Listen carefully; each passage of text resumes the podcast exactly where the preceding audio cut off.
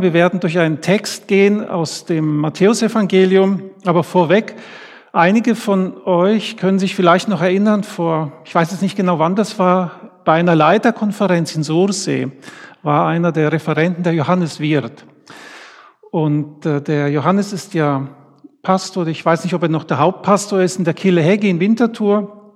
Und er hat ein Buch vorgestellt, das heißt, gib niemals auf. Und dieser Titel hat mir gefallen, aber auch wie er persönlich erzählt, in schwierigen Situationen seines Lebens, wie er gelernt hat, dran zu bleiben, nicht aufzugeben. Und dieser Text im Matthäus Kapitel 15 ist so ein Beispiel von einer Mutter, die wirklich hartnäckig war und die dran geblieben ist und die nicht aufgegeben hat. Und das hat mich irgendwo auch immer wieder ermutigt und herausgefordert. Und wir wollen so durch diesen Text gehen. Ich lese den Bibeltext aus dem Matthäusevangelium Kapitel 15, die Verse 21 bis 28. Der ist zwar hier aufgeführt, aber äh, ihr könnt das dann mitlesen. Es ist vielleicht ein bisschen klein oder doch, man kann es, glaube ich, erkennen von euch aus. Und Jesus ging von dort weg und zog sich in die Gegenden von Tyrus und Sidon zurück. Und siehe, eine kananäische Frau, die aus jenem Gebiet herkam, schrie und sprach, Erbarme dich meiner, Herr, Sohn Davids. Meine Tochter wird von einem Dämon übel geplagt. Er beantwortet ihr nicht ein Wort. Und seine Jünger traten hinzu und baten ihn und sprachen, befreie sie, denn sie schreit hinter uns her. Er aber antwortete und sprach, ich bin nur gesandt zu den verlorenen Schafen des Hauses Israel. Sie aber kam und warf sich vor ihm nieder und sprach, Herr, hilf mir. Er antwortete und sprach, es ist nicht schön, das Brot der Kinder zu nehmen und den Hündchen hinzuwerfen. Sie aber sprach, ja, Herr, doch es essen ja auch die Hündchen von den Brotkrümeln, die vom Tisch ihrer Herren fallen. Da antwortete Jesus und sprach zu ihr, Frau, Dein Glaube ist groß. Dir geschehe, wie du willst. Und ihre Tochter war geheilt von jener Stunde an. Jetzt kann man es nicht so gut erkennen. Ich wollte euch nur auf der Karte zeigen, wo sich das ungefähr abgespielt hat, die ganze Szene. Tyrus und Sidon.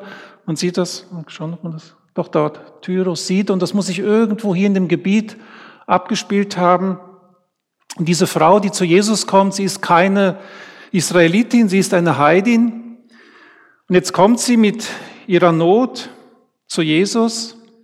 Und interessanterweise ist, sie spricht Jesus mit dem Ehrentitel an. Erbarme dich meiner Herr, Sohn Davids. Also sie hat erkannt, dass dieser Jesus der verheißene Messias ist, die Hoffnung für Israels. Und sie ist keine Jüdin, sie ist eine Heidin. Und jetzt kommt sie mit ihrer Not zu Jesus und sagt, meine Tochter wird von einem Dämon übel geplagt. Die Not ist unbeschreiblich für diese Frau, für diese Mutter. Ein Vater erzählte mir einmal von einer Tochter, von seiner eigenen Tochter, dass sie auch so einen Dämon hatte und das äußerte sich so, dass die eigene Tochter versuchte, mehrmals den Vater umzubringen. Und sie waren total überfordert und mussten die Tochter weggeben. Ich habe dann nie wieder gehört, was, wie die ganze Geschichte ausgegangen ist. Aber der, der Vater erzählte, das war für ihn eine entsetzliche Not, die eigene Tochter. Und jetzt kommt diese kananäische Frau zu Jesus mit ihrer Not. Und was auffällt, sie kommt nicht so höflich und fragt, Jesus, könntest du mir bitte helfen, sondern es heißt im Text, dass sie schrie, ich kann es ja da auch lesen. Sie schrie und sprach, meine Tochter wird von einem Dämon übel geplagt. Jetzt wollte ich hier so richtig laut schreien, aber ich habe mich nicht getraut. Unser Sohn, als er auf die Welt kam, der hatte ein, ein kleines Gebrechen, das hat man aber erst später herausgefunden. Und das äußerte sich so, dass er fast jede Nacht aufwachte und weinte und wir wussten gar nicht mehr, was wir machen sollten. Wir waren so völlig am Ende mit unseren Kräften. Und manchmal, wir haben uns dann abgewechselt, meine Frau und ich, und manchmal trugen wir unseren Sohn so durch die Wohnung und er weinte. Und manchmal war ich so an dem Punkt, wo ich Gott am liebsten angeschrien hätte, weil wir nicht mehr konnten. Aber ich bin von meiner Erziehung her so geprägt gewesen, von einer gewissen Enge und Gesetzlichkeit, man schreit doch Gott nicht an.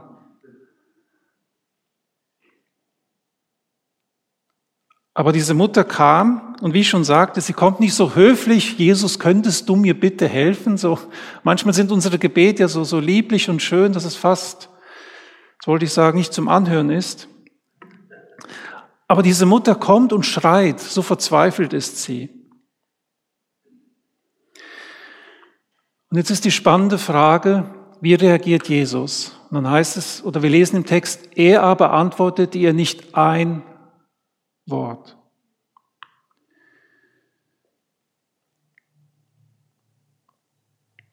Die Frau schreit, weil die Not so groß ist, sie bittet um Erbarmen und das muss einem doch das Herz zerreißen. Und Jesus schweigt.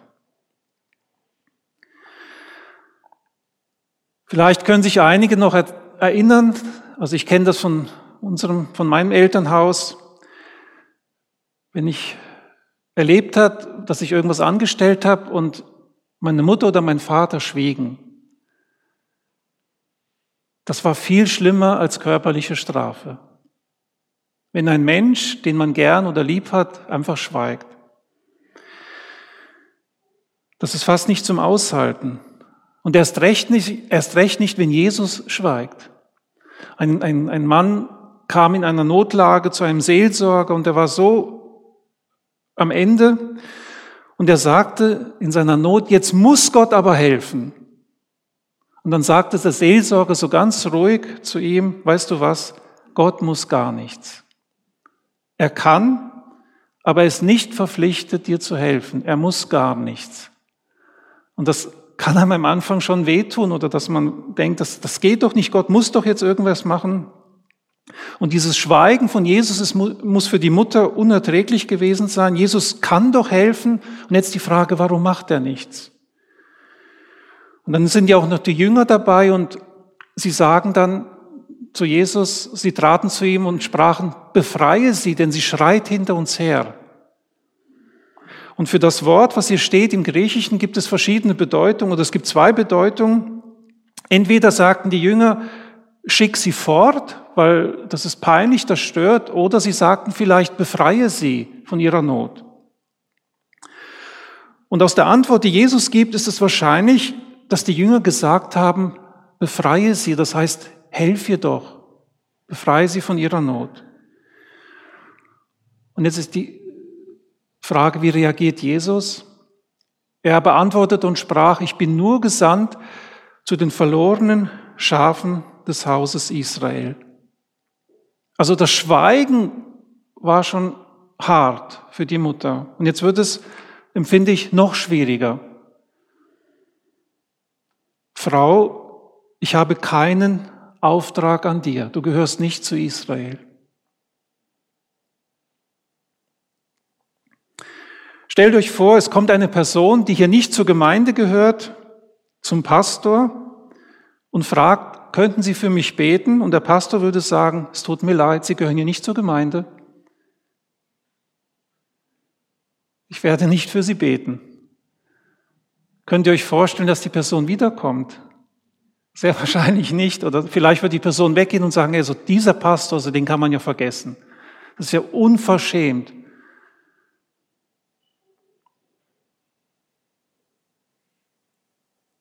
Und jetzt ist die Frage, wie reagiert denn die Frau oder die Mutter hier? Ist sie beleidigt? Zieht sie beleidigt davon oder ist sie entsetzt über Jesus oder denkt sie, was ist denn das für einer? Sie aber kam und warf sich vor ihm nieder und sprach, Herr, hilf mir. Also wie ich schon sagte, sie läuft nicht einfach beleidigt davon oder ist entsetzt über Jesus oder sondern sie kommt und wirft sich vor Jesus nieder. Herr, hilf mir. Offenbar ahnt sie, bei diesem Jesus ist Hilfe, ich will nicht aufgeben, ich bleibe dran. Und wie reagiert Jesus? Er antwortete und sprach, es ist nicht schön, dass Brot der Kinder zu nehmen und den Hündchen hinzuwerfen. Also das Schweigen von Jesus war schon schwierig genug. Dann wird es ja noch schwieriger. Jesus sagt zu ihr, du gehörst nicht zu Israel, du bist quasi eine Ausländerin, eine Heidin. Und jetzt wird es noch schwieriger. Jesus vergleicht diese Frau mit einem Hund. Es gibt auch im Griechischen wieder verschiedene äh, Möglichkeiten. Zum einen gab es Hunde, die liefen so in wilden Rudeln durch die Gegend, denen wollte man nachts nicht begegnen. Oder es gab diese Hunde, diese Haus, also hier steht jetzt Haushündchen, das waren so Hunde, die zu Hause gehalten wurden und diese Hunde, die bekam damals, oder damals gab es noch nicht so eine Auswahl zu kaufen, Hundefutter mit Rind und äh, Huhn und Schwein und Fisch und vegetarisch und vegan, sondern die, die bekamen das, was übrig geblieben ist, eben vom Tisch. Und Jesus vergleicht diese Frau mit so einem Haushund.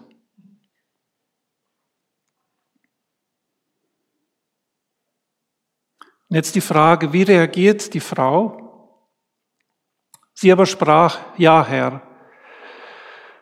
Doch es essen ja auch die Hündchen von den Brotkrümeln, die vom Tisch ihrer Herren fallen.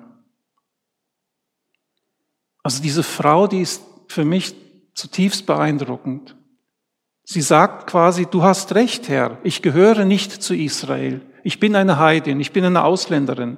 Ich bin wie ein Haushund. Ich habe es nicht verdient, dass du etwas von dem guten Essen nimmst, das, was deinem Volk gehört, und mir davon abgibst.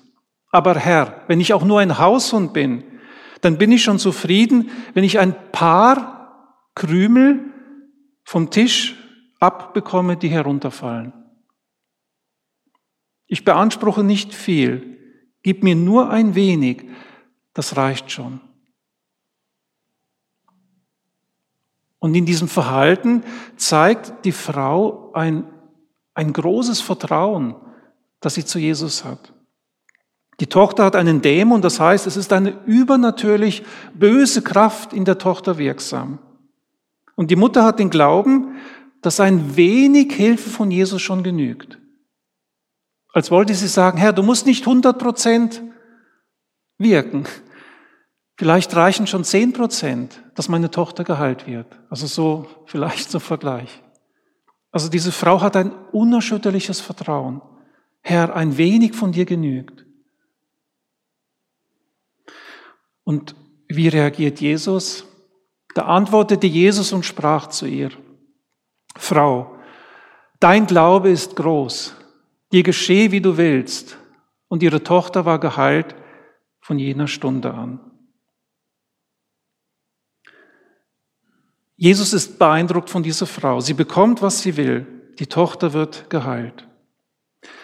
Und wie ich schon sagte, diese Frau beeindruckt mich irgendwie, weil sie lässt sich nicht so einfach abschütteln, sie gibt nicht auf. Jesus schweigt, sie gibt nicht auf. Jesus sagt, dass sie nicht zum Volk Israel gehört, sie gibt nicht auf. Jesus sagt, dass sie wie ein Haushund ist und nicht verdient hat, Brot zu bekommen, sie gibt nicht auf. Vielleicht Kannst du dich oder können Sie sich an eine Situation erinnern, wo wir für irgendetwas gebetet haben und das ist nicht eingetroffen? Und dann haben wir vielleicht gedacht, ja, vielleicht will es Gott nicht. Vielleicht ist es nicht sein Wille. Und dann haben wir aufgehört oder aufgegeben, dafür zu beten. Und es kann ja wirklich sein, dass es nicht der Wille Gottes war. Und das ist immer so schwierig. Was ist jetzt was Gott will und was ist, was Gott nicht will. Ich habe für mich selber schon manchmal gedacht, vielleicht habe ich in manchen Situationen zu schnell aufgegeben. Paulus schreibt am Ende vom Römerbrief,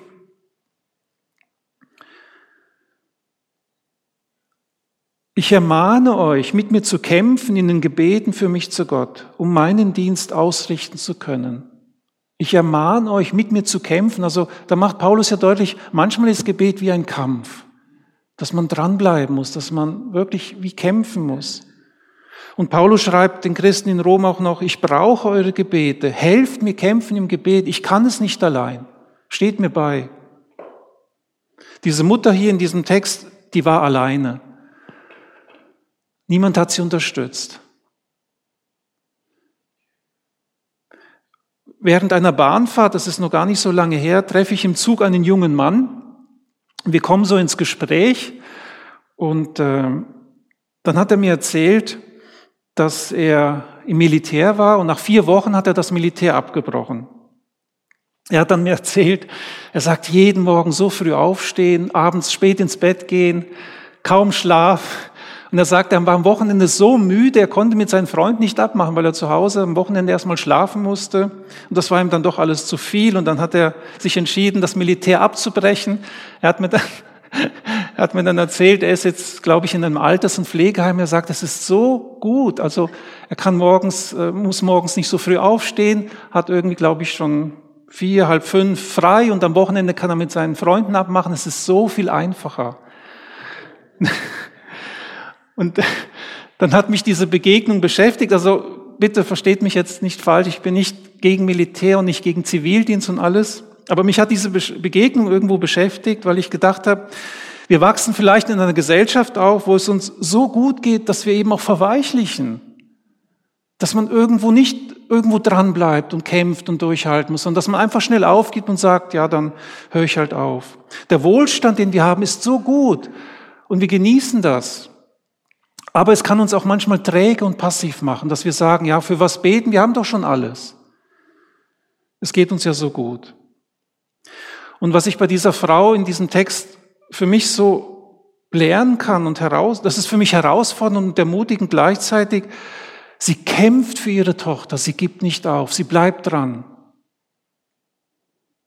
Und das ist für uns und für mich manchmal so diese Spannung, wo gebe ich auf, wo, oder wo, wo ist es dran zu kämpfen und dran zu bleiben und nicht aufzugeben. Dieses Ausharren, das ist so eine Herausforderung. Und da ist mir diese, diese Mutter in diesem Text so ein Beispiel. Sie bleibt dran, sie gibt nicht auf. Sie kennen sicher auch dieses Beispiel, oder es ist ja ein bekanntes Beispiel von dem Kirchenvater Augustinus. Der muss ja wirklich ein schlimmes Leben geführt haben. Und er hatte eine Mutter, die Monika, die muss viel für ihren Sohn gebetet haben. Er hat ja Frauengeschichten gehabt, er hat sich betrunken, er saß in Kneipen. Und als sie einmal bei einem Seelsorger war und ihm das erzählte, bei einem bekannten Geistlichen, hat äh, er oder soll er zu ihr gesagt haben, ein Sohn so vieler Tränen kann nicht verloren gehen. Und Augustinus hat eine eindrückliche Begegnung mit Gott gehabt und hat sich bekehrt und ist ein ganz anderer Mensch geworden. Und er soll einmal diesen Satz gesagt haben, gebt mir Mütter und ich will die Welt retten. Also Augustinus war sich bewusst, was er, seiner, was er den Gebeten seiner Mutter zu verdanken hat. Gebt mir Mütter und ich will die Welt retten. Bei diesem Text, aus den wir gerade gelesen haben, hat mich noch etwas beschäftigt. Und zwar, ihr kennt das vielleicht auch in einer bestimmten Situation, wenn Kinder irgendwie quengeln oder drängeln oder man selber irgendetwas immer wieder haben will und immer wieder bittet, kann es sein, dass die andere Person irgendwann so genervt ist, dass sie sagt, so jetzt nimm hier und dann gib Ruhe. Aber dann gibt die Person das nicht, weil sie Freude hat, sondern weil sie genervt ist und weil sie so quasi aus Trotz sagt, so hier nimm und dann sei endlich still. Das wäre so, wie wenn ich jetzt zum Beispiel Lust hätte auf ein schönes Stück Schwarzwälder Kirschtorte und immer wieder drängeln würden, jetzt würde jetzt einer sagen, jetzt, jetzt hier nimm das Stück und jetzt iss und gib Ruhe. Ah, dann würde mir das nicht so schmecken. Weil der andere gibt's ja nicht so gern, sondern dem Motto so, ja, damit er mich endlich zufriedenstellt. Und bei diesem Text habe ich nicht den Eindruck, dass Jesus so aus Trotz sagt, so jetzt, also gut, jetzt heile ich deine Tochter, aber jetzt, jetzt sei endlich still, jetzt lass mich zufrieden. Sondern Jesus sagt ja zu ihr, Frau, dein Glaube ist groß, dir geschehe, wie du willst. Und ihre Tochter war geheilt von jener Stunde an. Also Jesus lobt sie in einer gewissen Weise. Frau, dein Glaube ist groß, wie wenn Jesus ja beeindruckt ist von ihrem unerschütterlichen Vertrauen, was sie zu ihm hat. Und vielleicht geht uns ja manchmal ähnlich so, auch je nachdem, wie wir geprägt und erzogen worden sind, dass man den Eindruck hat, ja, ich muss vorsichtig sein, wenn ich jetzt zu sehr dränge, könnte ich ja Gott vielleicht verärgern.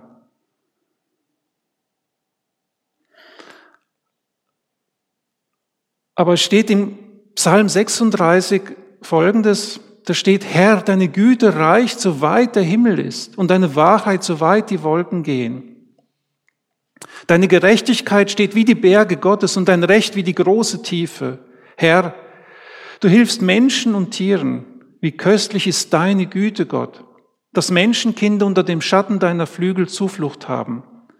Und dann kommt dieser Vers, sie werden satt von den reichen Gütern deines Hauses und du tränkst sie mit Wonne wie mit einem Strom. Denn bei dir ist die Quelle des Lebens und in deinem Licht sehen wir das Licht.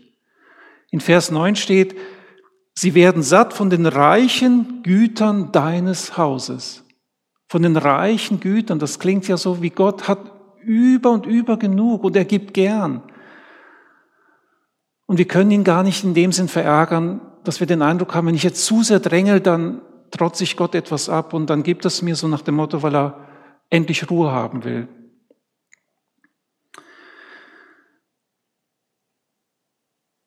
Als du vorhin sagtest, Bruno, so das Thema Heilung, ich bin jetzt gar nicht so sehr auf das Thema Heilung an sich eingegangen, weil ich finde das so schwierig, weil es gibt Menschen, die beten wie wild und es passiert nichts. Und andere beten und es passiert etwas. Und ich bin vorsichtig zu sagen, ähm, die einen sagen vielleicht, wir haben so viel für unsere Kinder gebetet und jetzt ist aus ihnen das und das geworden und dann können sie aufzählen, der hat die Stellung und das und, und dann ist manchmal, man hat so den Eindruck, die Gefahr ist, dass man wie stolz wird.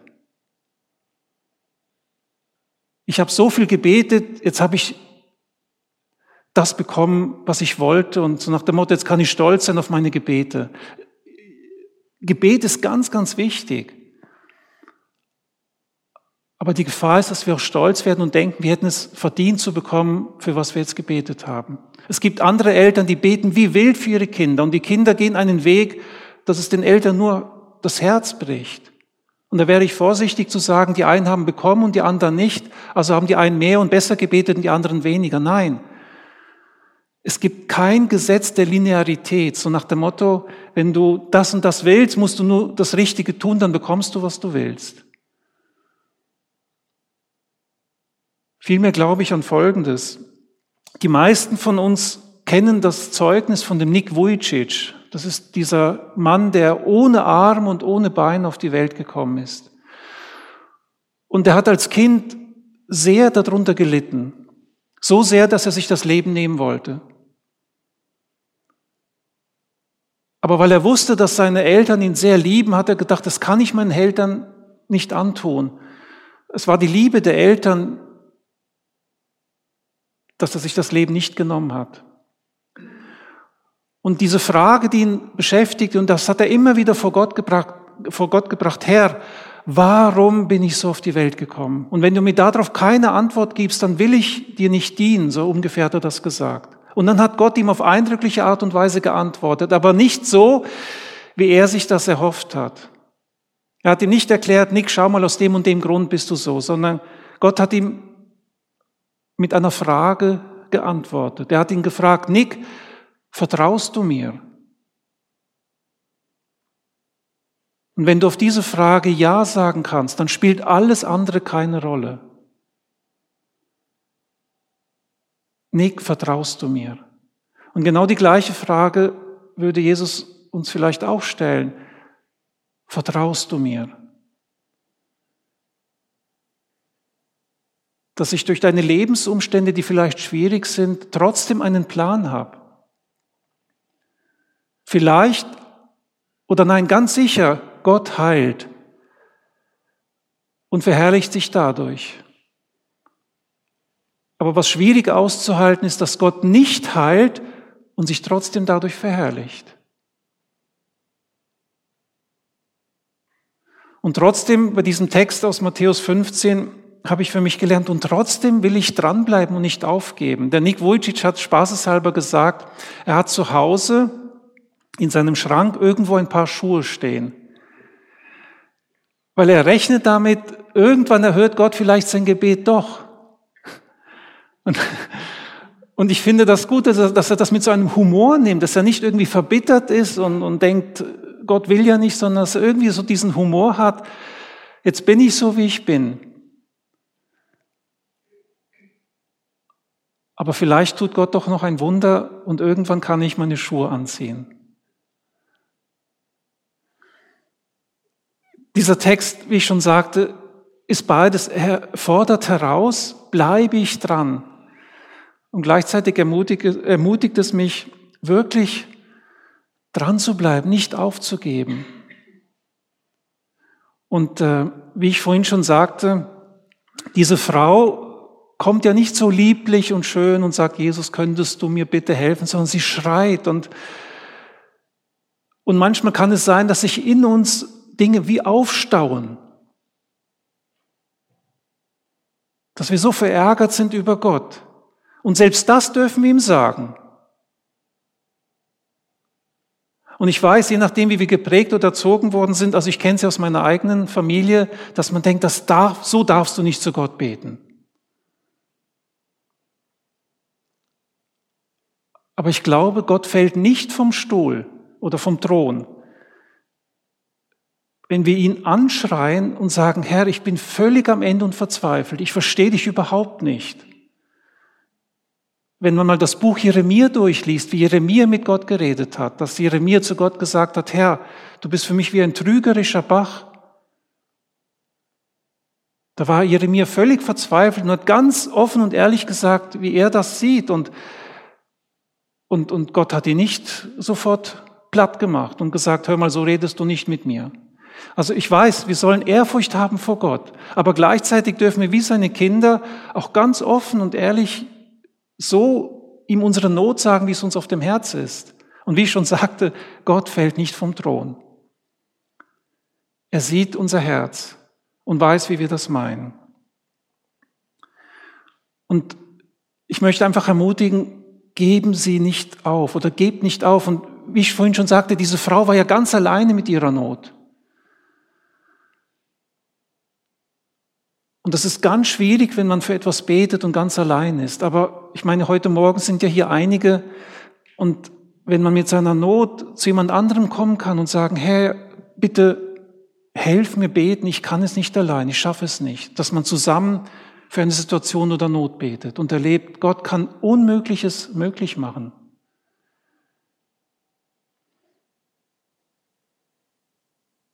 Ich sage es nochmal, Jesus schweigt, sie gibt nicht auf.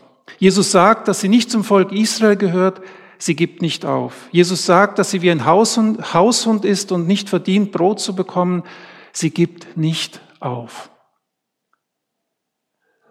Wenn du in einer bestimmten Sache schon lange betest und vielleicht kurz davor stehst, jetzt endlich aufzugeben, dann möchte ich dich ermutigen, bleib dran, gib nicht auf. Und das letzte Beispiel, das ist für mich auch so ein Ermutiger, dran zu bleiben. Der bekannte Waisenhausvater aus Bristol, der Georg Müller, der die Waisenhäuser gebaut hat, der soll angeblich für zwei Freunde, die ihm ganz nah am Herzen lagen, über 50 Jahre gebetet haben. Und dann ist Georg Müller gestorben und hat es selber nicht erlebt, dass die beiden sich für Jesus entschieden haben. Und als er gestorben ist, haben sich die beiden entschieden. Jetzt kann man ja nicht sagen, all die 50 Jahre, das war umsonst.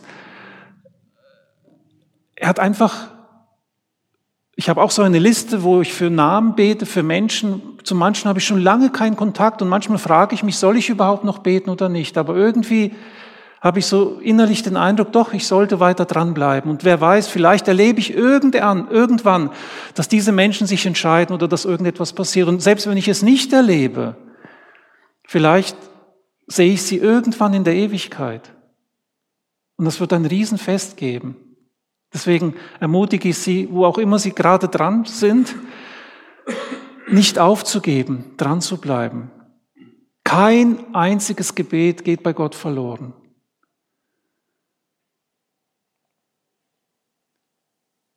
Gott ist reich, so wie es im Psalm 36 steht. Sie werden satt von den reichen Gütern deines Hauses. Und ich glaube, dass Gott gerne gibt. Amen.